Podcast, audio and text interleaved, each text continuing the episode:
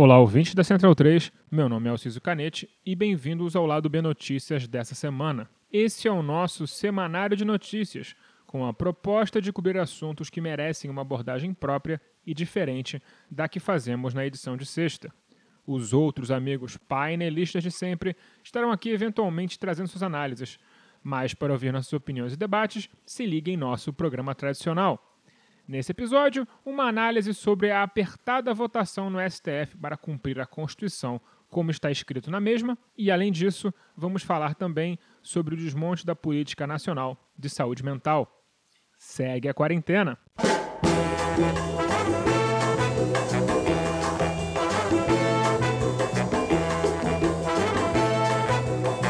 Menos do que um cabo e um soldado, nessa semana, o Supremo Tribunal Federal ameaçou fechar a si mesmo.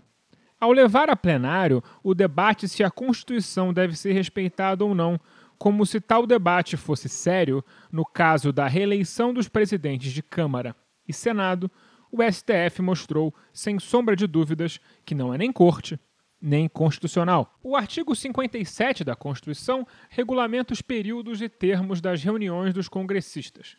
Em seu parágrafo 4 está disposto o seguinte: Parágrafo 4 cada uma das casas reunir-se-á em sessões preparatórias a partir de 1 de fevereiro, no primeiro ano da legislatura, para a posse de seus membros e eleição das respectivas mesas para mandato de dois anos, vedada a recondução para o mesmo cargo na eleição imediatamente subsequente. Uma legislatura é um período de quatro anos iniciado na troca de mandatos. Deputados federais têm um mandato de uma legislatura e senadores têm um mandato com duas legislaturas, porque eles servem oito anos. Tendo esse conhecimento em mente, lerei novamente o trecho.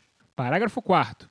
Cada uma das casas reunir-se-á em reuniões preparatórias a partir de 1 de fevereiro, no primeiro ano da legislatura, para a posse de seus membros e eleição das respectivas mesas, para mandato de dois anos, vedada a recondução para o mesmo cargo na eleição imediatamente subsequente. Como deve estar absolutamente nítido nesse momento, o texto constitucional não deixa nenhuma margem interpretativa sobre quem poderá se eleger presidente da Câmara ou do Senado na segunda parte de uma legislatura. É qualquer um que não tenha sido presidente da Câmara na primeira. Uma corte responsável se recusaria a ouvir o questionamento a ela levado ou, para dar um recado enfático da provocação que a ela foi feita, levaria a plenário para uma votação rápida e sucinta de 11 a 0 em favor da Constituição. O problema é que o STF não é uma corte, ou seja, eles não pensam de forma coletiva em como resolver crises políticas no tribunal, agindo de forma, se não uníssona, ao menos consensual. Todos são personagens que buscam, à sua maneira, se destacar na mídia ou na mídia especializada do direito, buscando algum tipo de destaque em detrimento dos outros. O que leva ao segundo problema: não ser constitucional. Ficou claro ao longo da votação que a virada pró-leitura da Constituição como ela está escrita só se deu por causa da repercussão terrível que a chicana jurídica encabeçada por Gilmar Mendes teve de imediato na opinião pública. Segundo o jornalista Lauro Jardim, o presidente do STF, Luiz Fux, aquele que é corajoso e mata as questões no peito, teria feito uma enquete entre amigos juízes e desembargadores para estruturar a sua decisão. Fux, aliás, é famoso por decidir como quer e depois pensar numa fundação jurídica para justificar sua vontade. Então, nada mais natural do que sair por aí fazendo enquete. Nada mais natural também do que colocar a filha como desembargadora aos 32 anos de idade. Ninguém está ali realmente preocupado com a proteção do texto constitucional, ou mesmo com a instituição STF, o que faz com que a função dessa instituição é, deixe de ter um propósito para existir. Para falar melhor sobre isso, recebo Isabel Nunes, pesquisadora da Universidade Federal Fluminense, para dar a sua opinião. Do ponto de vista sociológico, a gente pode pensar no fenômeno que foi a criação da TV Justiça no contexto brasileiro e como isso difere de outras democracias e outros modelos de república, especialmente uh, por conta desse desenho institucional, essa ideia de publicização das decisões. O ponto é que toda decisão uh, colegiada deveria partir de consenso. Né? Se fosse, se a gente pensa qual é a ideia de que isso é construído, isso é construído para pensar em uma busca de consenso. Só que no Brasil, as decisões judiciais não buscam o consenso, né? Por isso que se fala em ilhas isoladas é, no STF e que vão fazer decisões é, isoladas sobre um determinado tema, porque não há uma produção de consenso, há, na verdade, a lógica do contraditório que impera o tempo todo. Então, esse é o grande problema, e, e, e, esse, e, isso é que dificulta encontrar soluções, as melhores soluções possíveis, porque os ministros não buscam essa construção coletiva de decisões. Eles buscam, na verdade, é, impor as suas decisões, né? E, e, aí eles, por isso que sempre vai para, em geral, isso vai acabar em, em maioria de votos. É, e nessa decisão, a gente pode pensar que isso tem um impacto público maior, porque é veiculado e transmitido. É, televisionado o tempo todo, né, permanentemente, e a, repercussão que isso tem. E repercussão que acaba afetando na maneira como os, os ministros vão votar. Então, acho que é um pouco isso, assim. Acaba que decide, é, de acordo com o que você chamou né, de gritaria pública, decide com a pressão pública, popular, que poderia ter um lado bom, mas a justiça não tem que estar tá, uh, necessariamente atrelada à pressão popular. Né? Se o Poder Judiciário cumprisse sua função republicana, não necessariamente é atender ao que a população espera. Pode ser uma distribuição igualitária de direitos, enfim. Então, esse é um dos pontos.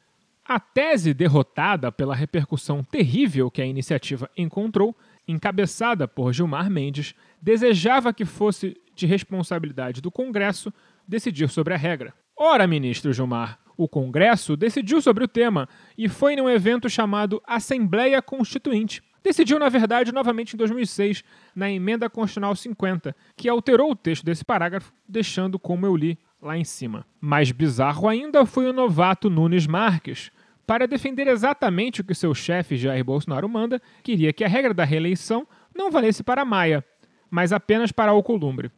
A justificativa? Maia não está em seu primeiro mandato como presidente da Câmara, mas o Alcolumbre sim. Acontece que se reeleger em legislaturas diferentes não é considerado reeleição pela própria Constituição. Basta saber ler.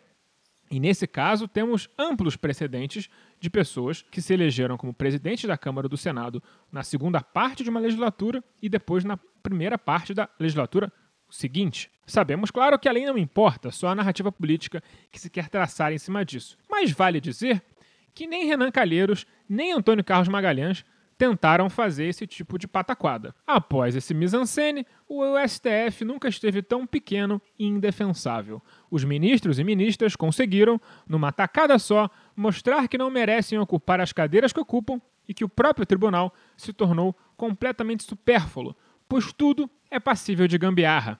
Sempre afirmei, quando do golpe parlamentar contra Dilma, que o grande problema é que não se rasga uma Constituição pela metade. A prática diária no Judiciário apenas comprova o meu argumento. Passemos então a falar de como o governo federal ataca a política brasileira de saúde mental.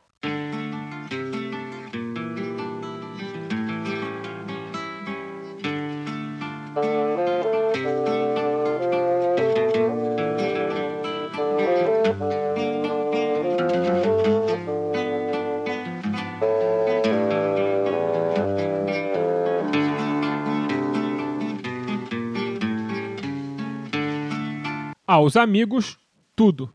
Em meio à maior crise sanitária de nossas vidas, o governo federal, no lugar de pensar em como mitigar as questões relacionadas à pandemia, está criando novos mercados para um de seus grandes parceiros comerciais nessa empreitada genocida chamada Brasil: as grandes empresas da fé. Bolsonaro pretende revogar uma série de portarias, que são atos infralegais e, portanto, de responsabilidade do Poder Executivo, que regulamentam o tratamento de pacientes com doenças e aflições da mente no país. Para se ter uma ideia do tamanho da destruição de uma política de Estado brasileira, levada adiante graças aos militantes da luta antimanicomial, as portarias datam desde 1991, quando o SUS ainda era recém-criado, até 2014, quando se parou de levar esse assunto a sério. O grande alvo é a atenção psicossocial, que provê tratamento para pessoas com problemas psiquiátricos, vício em drogas ou álcool e outros transtornos da mente. Veja bem, não se trata de uma mudança de política, mas sim do fim de todas elas. a destruição completa de um sistema que levou mais de 20 anos para ser formado. E quem se dá bem com o fim de atendimento secular, gratuito e de qualidade? Ora, quem provê atendimento religioso, gratuito e com direito à tortura. As comunidades terapêuticas são programas com extensas denúncias de punições físicas, lavagem cerebral e até violência sexual, e são eles que ocuparão esses espaços. Os tratamentos passarão a ser pagos com o dinheiro da verba da União de Saúde e essas casas, que são verdadeiros manicômios modernos, se tornarão OSs para poder receber esse dinheiro. Muito espaço para deixar os empresários da fé, que estão com arrecadação em baixa por causa da pandemia, recompor suas taxas de lucro altamente sagradas. Pouco a pouco, vemos o SUS deixando de existir. O arcabouço infralegal necessário para uma máquina tão grande quanto a saúde pública de um país de mais de 200 milhões de habitantes funcionar é extenso, e a remoção sumária desses sistemas causa danos incalculáveis à operacionalização do Sistema Único de Saúde. Outro grupo que também está bem feliz e é fortemente bolsonarista são setores conservadores da psiquiatria, que vinham se ressentindo com o esvaziamento do papel de protagonista do psiquiatra no tratamento desses pacientes, em detrimento da criação de um grupo multidisciplinar horizontalizado entre psiquiatria, psicoterapia, assistência social e outros. Não é nada surpreendente que um viúvo da ditadura esteja apoiando o retorno do ponto de vista manicomial aos tratamentos de saúde mental. Foi sob a ditadura militar brasileira que se operou o Holocausto Brasileiro, onde mais de 60 mil pessoas foram mortas entre 1962 e 1970 no Hospital Colônia de Barbacena. Se estima que ao menos 70% dessas vítimas não tinham sequer sintomas de doenças psiquiátricas qualquer tipo marginalizado e indesejado estava passível de ser subitamente internado. Muitos homens se divorciaram de suas esposas dessa maneira, inclusive relegando-as a lobotomias ou mesmo à morte. A destruição como moeda de troca para apoio político é uma ferramenta que vem sendo utilizada por esse governo desde seu início. Resta saber o quanto conseguiremos atrasar ou impedir essas revogações com a nossa mobilização. O lado B do Rio é produzido com a ajuda financeira de nosso financiamento coletivo no Padrim. Se você gosta de nossos programas e quer que continuemos a produzir cada vez mais e melhor, considere se tornar um apoiador você também. Nossas faixas de apoio começam de apenas R$ reais por mês. Acesse padrim.com.br barra Lado B do Rio e nos ajude como puder. Caso prefira, temos uma nova opção de pagamento – Procure por Lado B do Rio em seu PicPay e nos apoie por lá para sua maior conveniência. Se não estiver podendo ajudar financeiramente, não tem problema. Nos ajude divulgando nosso programa e feed para amigos, colegas, conhecidos e até inimigos. Eh, quem sabe? As trilhas para esse programa foram retiradas de O Drama da Humana Manada da banda O Efecto, Preciso Me Encontrar de Candeia e Cartola e Eu Tá Vendo no Copo, de Noriel Vilela. Fiquem ligados em nosso programa de sexta, porque nós estamos cansados e nunca sabemos quando será o último do ano. Não percam!